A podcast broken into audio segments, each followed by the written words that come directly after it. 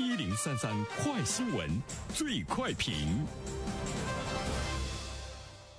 焦点事件快速点评，这一时段我们来关注：新年伊始，新一轮养老金上调窗口再度开启，退休人员养老金即将迎来十七连涨，城乡居民养老金待遇也有望上调，多地已在紧锣密鼓推进，或于近期加快出台。业内预计，二零二一年养老金上调幅度或在百分之五以内。对此，我们有请本台评论员袁生听听他的看法。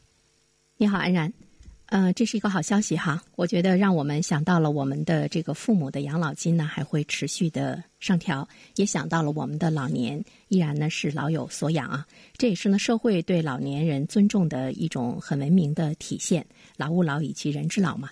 但是呢，我们也会看到我们的养老金面临着很大的问题，这个呢已经是大家都有所共知。第一点呢，我们想说的是，政府呢对于养老金发放的标准呢，它应该是和消费物价和经济增长保持着关联。但是目前呢，养老金的压力呢是不堪重负哈。呃，我们都知道，二零二零年前三季度，我们的人均工资性的收入上涨了百分之三点六，CPI 呢上涨了百分之三点三。所以说呢，养老金呢是应该理所应当的上涨，它应该和 CPI 呢保持着一定的关联。所以呢，我们也看到一些预计啊，呃，二零二一年养老金上调的幅度呢会在百分之三到百分之五之间。另外一方面的话呢，其实它是完全呢来遵守呢这个法律，社会保险法呢也有明确的规定啊，呃，要根据职工的平均工资增长，还有呢物价上涨的情况，适当的提高基本的呃养老保险待遇的水平。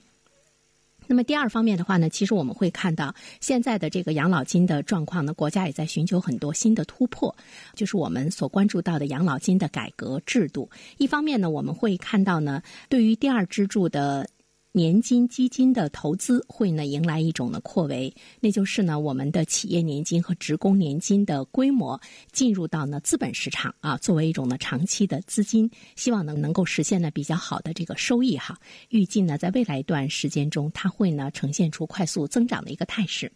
第三个支柱呢，个人养老金制度方面呢，我们会看到前不久大家也会看到一些新闻，说怎么样呢？把我们的储蓄把它转化为这个养老金啊，使得这个空间能够进一步的这个扩大。这就是呢政府在考虑的第三支柱养老金的资金、储蓄存款、理财保险资金三项规模合计，目前已经是超过了一百五十万亿元，被认为是一个庞大的金融资源。怎么样把它转换为第三支柱养老金？金的这个资金空间，这个呢是下一步呢所需要考虑的，就是将储蓄等转化为具有长期收益的个人养老资产，成为一个焦点。那么预计呢，在今年会有系列的政策出炉，呃，这个呢，我觉得就是我们老百姓，你根据你自己的呃这个意愿，是不是呢，把我们的这个储蓄转为那一种呃养老金啊方面？那么在这方面，它的收益一定呢是要大于储蓄存款的这个收益，我觉得大家呢才会有这样的一种呢行为。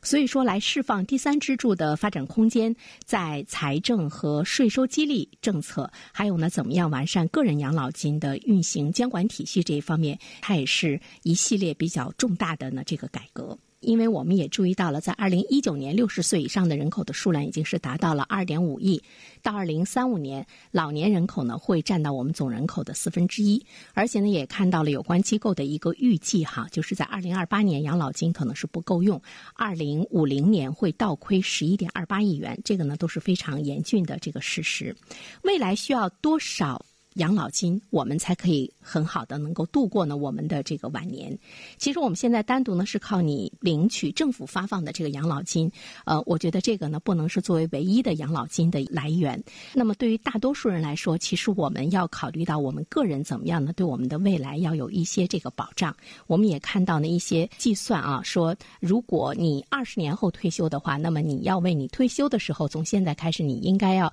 准备呢几百万元的这个养老金，你才能过上呢比较不错的生活哈，那么现在呢，就是我们领取的这个养老金，只能保证呢你的一个基本的一种呢生存线。大多数人都会享受到比我们的先辈更长的寿命。今天有超过一半的孩子会活过一百岁，所以呢，我们就会知道，如果单单的是靠社会运转的呃这种养老金来养老的话呢，不能够成为呢唯一的。期望，这个呢都是值得深思熟虑的一件事情。应该呢为自己的养老在年轻的时候呢就做规划，这是今天和未来的社会我们必须要考虑的一个问题，也是我们的父母以前从没有考虑过的一个问题。好了，安然，好，感谢原生。